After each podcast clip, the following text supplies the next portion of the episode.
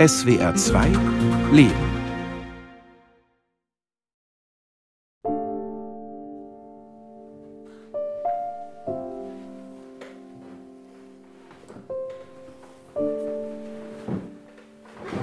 Erinnere dich. Mein Kopf verweigert sich, stoppt im Nichts. Also überliste ich ihn, der mich immer wieder in die Leere führt, den Zugriff verweigert. Ich liste Schlagworte auf. Krebs, Mutter, Psychose, Schwester. Krebs, Mutter, Mutter, Krebs, Schwester, Psychose, Schwester, Krebs, Mutter, Schwester, Psychose, Psychose. Der nächste Versuch? Sätze. Ich habe im letzten Jahr zwei Menschen verloren, die mir wichtig sind. Meine Mutter an den Krebs, meine Schwester an die Psychose.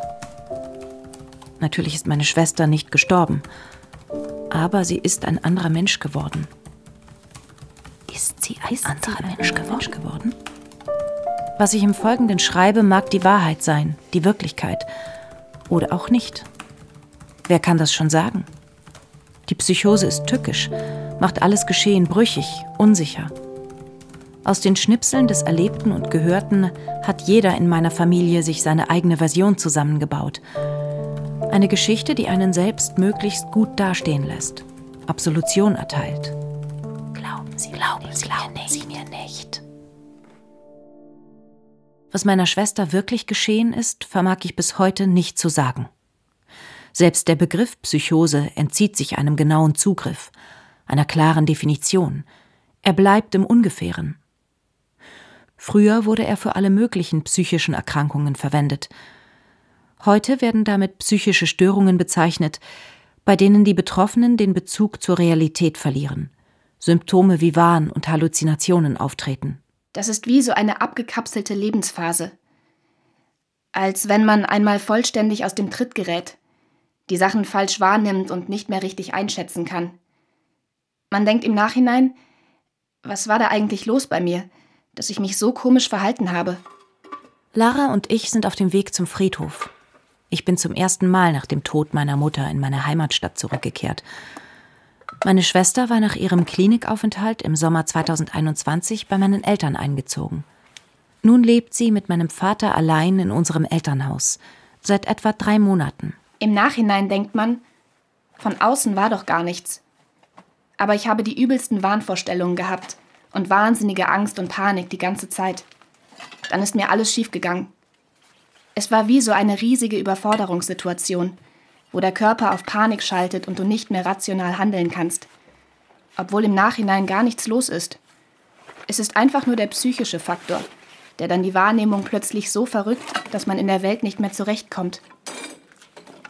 Wir ziehen einen Bollerwagen, darauf Gartengeräte, eine Gießkanne. Gleich möchten wir noch Pflanzen kaufen für das Grab meiner Mutter. Ich habe außerdem mein Aufnahmegerät dabei, um unsere Unterhaltung festzuhalten. Die Stimmen hier im Feature sind allerdings nicht unsere. Das Gespräch wurde nachgesprochen, alle Namen geändert. Zu groß ist unsere Furcht, erkannt zu werden, dass meiner Schwester dadurch Nachteile entstehen könnten. Was ich mich frage, Gibt es irgendeinen Startpunkt, wo die Krankheit angefangen hat? Nein. Das war ein gleitender Übergang und steigerte sich dann immer mehr. Die Leute gehen ja auch nicht gleich in die Klinik. Die meisten wollen erst irgendwie berühmt oder Millionär oder sonst was werden. So kann sich das auswirken, dass man Größenwahn entwickelt. Aber das hattest du ja nicht wirklich. Doch. Ich dachte ja, ich werde Millionärin. Ich bin deswegen auch nur noch mit dem Taxi gefahren. Hm. Und hast ganz viel Geld ausgegeben. Ein Kredit aufgenommen. Ja, weil ich dachte, das kommt später schon wieder rein. Grundsätzlich sind wir alle psychosefähig, habe ich in einem Interview mit dem Psychiater Andreas Bechdolf in der Welt gelesen. Denn auch ganz ohne vermeintliche Krankheit dichtet oder interpretiert unser Gehirn bisweilen etwas hinzu. Beispielsweise, wenn wir durch ein dunkles Parkhaus gehen und uns unsicher sind, ob wir hinter uns nun Schritte hören, ob wir im dunklen Gebüsch eine Silhouette sehen oder nicht. Eine Psychose kann durch unterschiedlichstes ausgelöst werden. Schicksalsschläge, Drogen, Stress oder organische Erkrankungen. Ich versuche mich zu erinnern, ob ich die Krankheit vorzeitig hätte erkennen können. Zu Silvester 2019-20 hatte Lara mich noch besucht. Aber mir war nichts Ungewöhnliches aufgefallen. Nur, dass sie unglaublich schlank geworden war, fröhlich, aufgekratzt und dass sie immer wieder von Paul schwärmte, ein Mann aus der Nachbarschaft. Kurz nachdem sie ihn kennengelernt hatte, verlor er seine Wohnung und zog bei ihr ein. In ihr 20 Quadratmeter ein Zimmerappartement. Dann schickte sie Bilder vom Komplettumbau des Zimmers. Neuer Riesenfernseher, Soundanlage, Dinge, für die sich Lara sonst nicht interessierte, für die sie eigentlich auch kein Geld hatte. Irgendwann rief sie an und erzählte, sie sei dabei, alle 100 Chart-Hits durchzuhören und zu katalogisieren. Dann kamen noch Textnachrichten, dass es sich lohne, Bitcoins zu kaufen. Dabei hatte sich meine Schwester nie für Finanzen interessiert. Ja, da hätte ich vermutlich stutzig werden können. Bin ich aber nicht. Die Nachrichten waren Lara so unähnlich, dass ich sie einfach abtat, als Nachgeplapper, wenn man verliebt ist. Später erfuhren wir, dass meine Schwester einen Kredit aufgenommen hatte. Das Geld ist bis heute verschwunden. Der Startpunkt war eigentlich, dass ich Bitcoins gekauft habe und beschlossen habe, mit Bitcoins reich zu werden. Ich war davon überzeugt, dass das klappt. Dein Freund hatte dir davon erzählt. Ja. Aber das bist ja nicht du. Du bist nicht der Typ, der sich für irgendwelche Finanzsachen interessiert. Ich hatte in der Zeit das Gefühl, ich muss irgendwas noch mal machen, um ganz groß rauszukommen. Bei der Arbeit lief es okay, aber nicht blendend. Ich hatte das Gefühl, alle neben mir sind erfolgreicher als ich. Ich glaube, das waren schon eindeutig Zeichen, dass dein Blick anders geworden ist. Ja, wie sich dieser Gedanke festgesetzt hat. Ich bin was ganz Besonderes. Das müssen die anderen doch mal mitkriegen. Alle sollen mich bewundern. So verrückte Ideen. Heute würde ich sagen, wieso denn? Warum muss ich etwas Besonderes sein? Ich gehe arbeiten, ich habe meine Freunde, ich verstehe mich mit meiner Familie. Es ist eigentlich total okay. Aber plötzlich war das nicht mehr genug. Beim Blumenladen kaufen wir Christrosen für das Grab meiner Mutter. Außerdem noch eine Kerze. Wir laden alles auf den Bollerwagen und ziehen ihn zum Friedhof. Im Sommer 2019 bekam meine Mutter die Diagnose Krebs. Es hatten sich bereits Metastasen gebildet. Erst jetzt im Nachhinein wird mir klar, wie parallel die Erkrankungen meiner Mutter und meiner Schwester verlaufen sind. Zwei Jahre, in denen es mal aufwärts ging, wir auf Heilung oder zumindest Stabilität hoffen konnten, dann wieder Rückschläge. Eigentlich war das so wie eine Traumwelt am Anfang. Nur, dass man dann nicht mehr so funktioniert hat. Und dann hat sich das in Panik wiedergespiegelt. War das eine schöne Traumwelt? Ja, total. Ich war ja manisch. Ich dachte, das Geld fliegt mir einfach zu. Außerdem dachte ich, ich wäre das Oberhaupt eines Clans. Meine ganze Familie kommt mit den dicksten Autos und wir feiern eine Riesenparty. ja, wie ist man auf so etwas überhaupt gekommen? Ich war einfach aus meiner Mitte raus. Ich gehe neben Lara. Sie ist zwei Köpfe kleiner, fünf Jahre jünger als ich, Ende 30. Wir sehen uns recht ähnlich. Die Jahre vor der Psychose haben wir viel miteinander unternommen, waren gute Freundinnen. Das habe ich jedenfalls gedacht. Was mich interessiert ist, hätten wir etwas anders oder besser machen können? Das wäre vielleicht nicht passiert, wenn ich erzählt hätte, was gerade in meinem Kopf vorgeht und wie ich die Welt sehe. Dann hätte man mich ja beraten können oder sagen, du Lara, das ist gerade totaler Quatsch, was du da machst. Aber irgendwie war ich mir anscheinend ein bisschen bewusst, dass das Quatsch war. Auf jeden Fall habe ich dann nichts erzählt. Sozialer Rückzug ist ja auch ein Symptom. Du wusstest, dass wir das nicht gut fanden mit den Bitcoins. Und du wolltest es vor uns verstecken. Das verstehe ich. Und deine Vorstellung war also, irgendwann komme ich damit dann ganz groß raus. Mhm. Hm. Aber trotzdem will ich wissen, wer waren wir für dich in dieser Zeit? Alle waren für mich irgendwie Konkurrenten. Ich wollte zeigen, dass ich toller bin. Total schrecklich. deswegen habe ich ja auch total die Gewissensbisse. Irgendwie war ich total zwiegespalten. Das ist ja auch so ein Phänomen. Mhm. Die meisten Leute fangen dann viel Streit an. Der eine geht zu seinem Chef und geigt ihm seine Meinung, egal welche Auswirkungen das hat. Und ich bin zu den Leuten total unfreundlich geworden. Bei so lieben SMSen mit Herzen und Kussmiley habe ich gesagt, also sowas kann ich überhaupt nicht ab. Und hör auf, mir so oft zu schreiben. Ja, das stimmt. Das hast du mir auch geschrieben. Ja. Ich habe mich plötzlich total asozial verhalten. Hm. Es begann mit einem Anruf meiner Eltern. Laras Ex-Freund André habe sich gemeldet. Lara sei verschwunden. Bei der Arbeit sei sie schon seit einigen Tagen nicht aufgetaucht. Der Chef sage nur, sie sei krankgeschrieben. Zu Hause ist sie auch nicht. Und auch nicht bei Freunden. Vor Jahren einmal, in ihrer Jugend, ging es Lara so schlecht, dass sie Selbstmordgedanken hatte. Aber das war lange her, beinahe vergessen. Nun aber kamen die Sorgen wieder, sie könne sich etwas angetan haben. Schließlich fast so etwas wie Erleichterung, als wir erfahren, sie ist in einer psychiatrischen Einrichtung. Aber warum?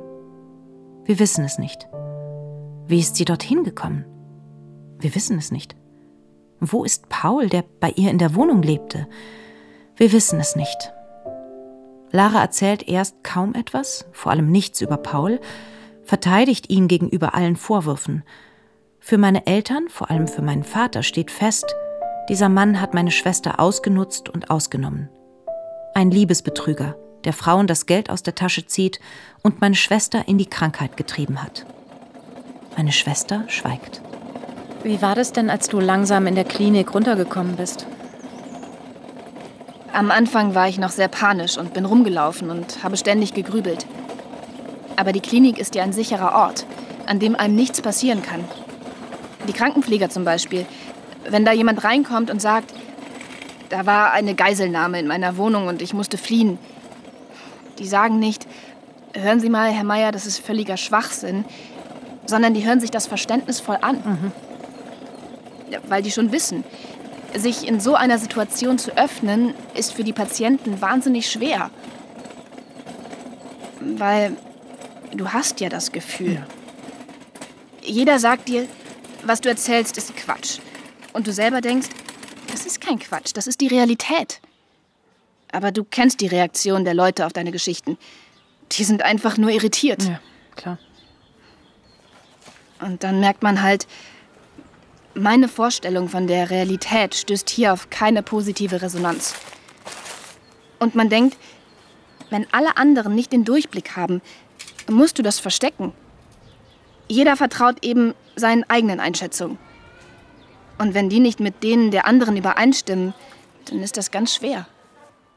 Psychosen lassen sich gut mit Medikamenten behandeln. Lara bekommt Tabletten, ist nur tagsüber in der Klinik, wohnt wieder bei sich zu Hause. Sie besucht an den Wochenenden meine Eltern, ein paar Mal auch mich. Immer hat sie Geschenke dabei. Sie malt und kollagiert begeistert, backt jeden Tag einen Kuchen für alle in der Klinik. Mein Vater versucht, Paul auf die Spur zu kommen, überlegt, wie wir ihn zur Verantwortung ziehen könnten, wo das Geld geblieben ist, das Lara über einen Kredit erhalten hat.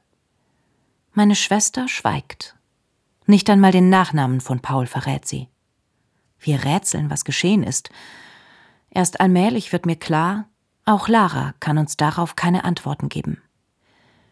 Zu ihrer alten Arbeitsstelle kann sie nicht zurück, aber sie bewirbt sich in anderen Unternehmen, findet dann schnell einen neuen Job.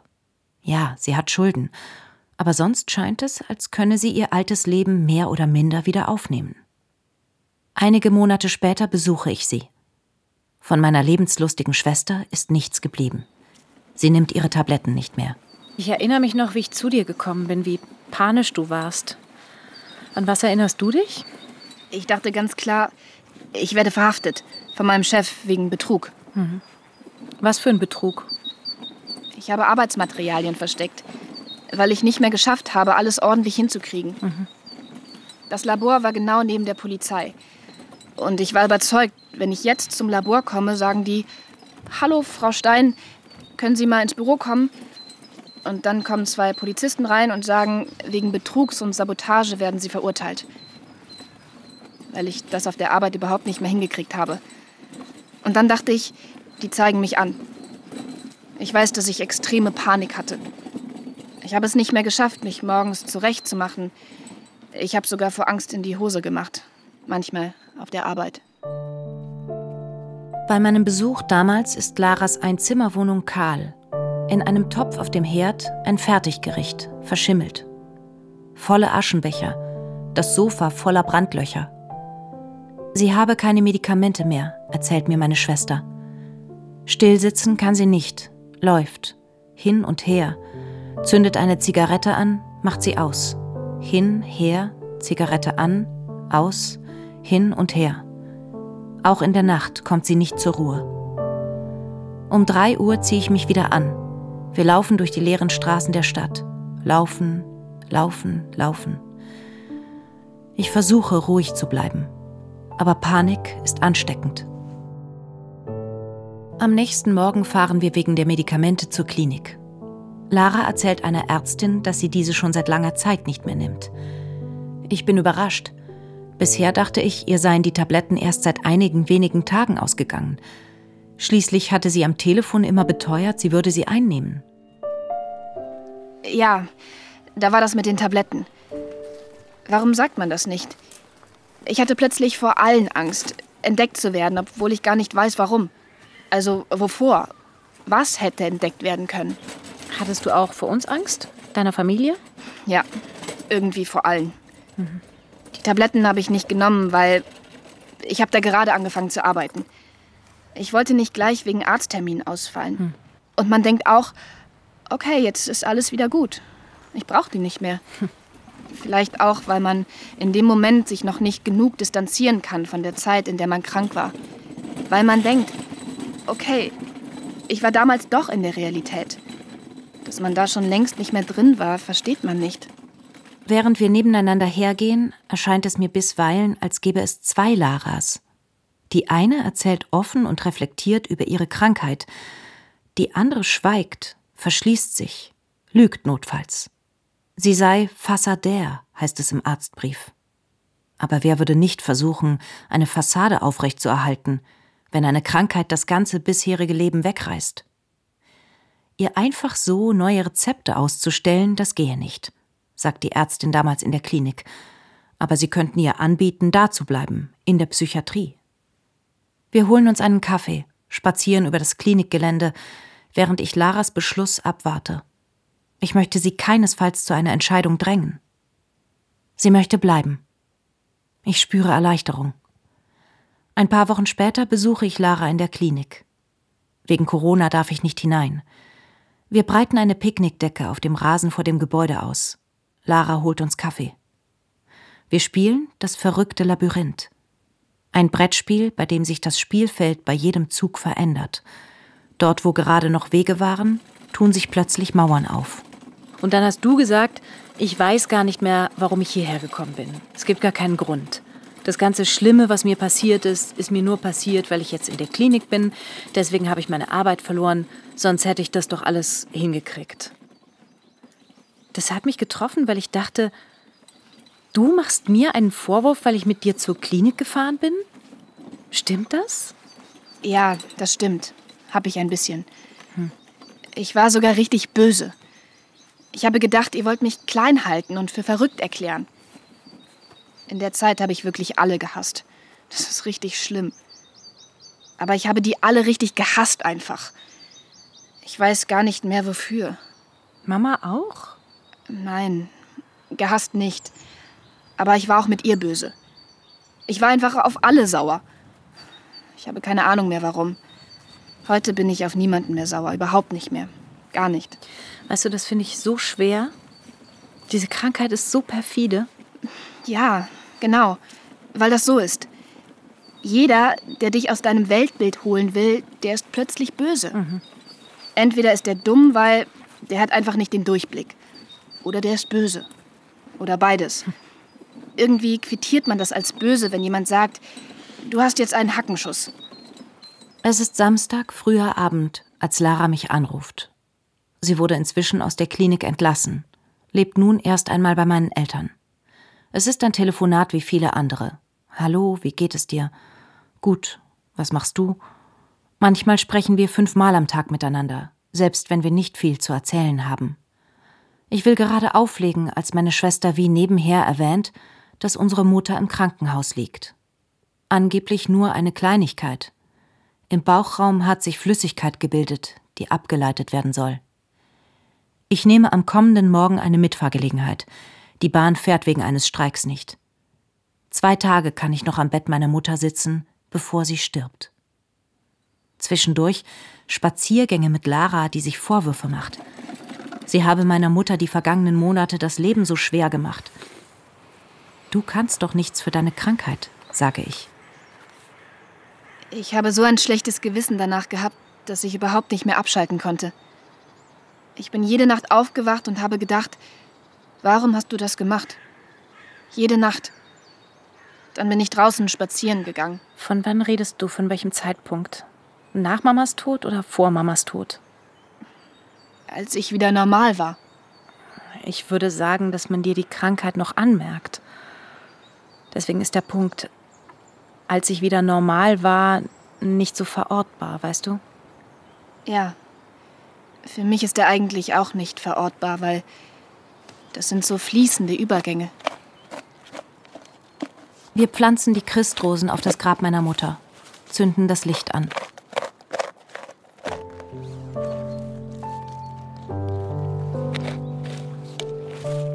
Ich erinnere mich, wie meine Mutter sich auf den Rand ihres Krankenhausbettes setzt, um sich von meiner Schwester den Rücken massieren zu lassen, wie sie es so häufig vorher gemacht haben. Ein Ritual der Zuneigung. So zu sitzen bereitet meiner Mutter Schmerzen. Sie möchte es trotzdem. Es ist ihr Abschied von meiner Schwester. Ich muss sterben, sagt sie, sobald sie wieder liegt. Ungewöhnlich klar und deutlich. Nein, sagt meine Schwester. Nein, nein, ich bin noch nicht so weit. Die Welt meiner Mutter versinkt langsam in Schmerzen. Dann bringt Morphium Schlaf. Ich klammere mich an ihre letzten Atemzüge. So kostbar, dass Vergangenheit und Zukunft schwinden. Je länger ich über die Psychose meiner Schwester nachdenke, desto schwerer greifbar wird alles. Vermeintlich Faktisches verschwindet im Ungewissen. Und jeder Satz, jedes Wort sind vergebliche Versuche, anderen aus der eigenen Welt zu berichten. Einsame Funksignale auf der Suche nach einem Wir. Nach einer gemeinsamen Welt, die wir Wirklichkeit nennen.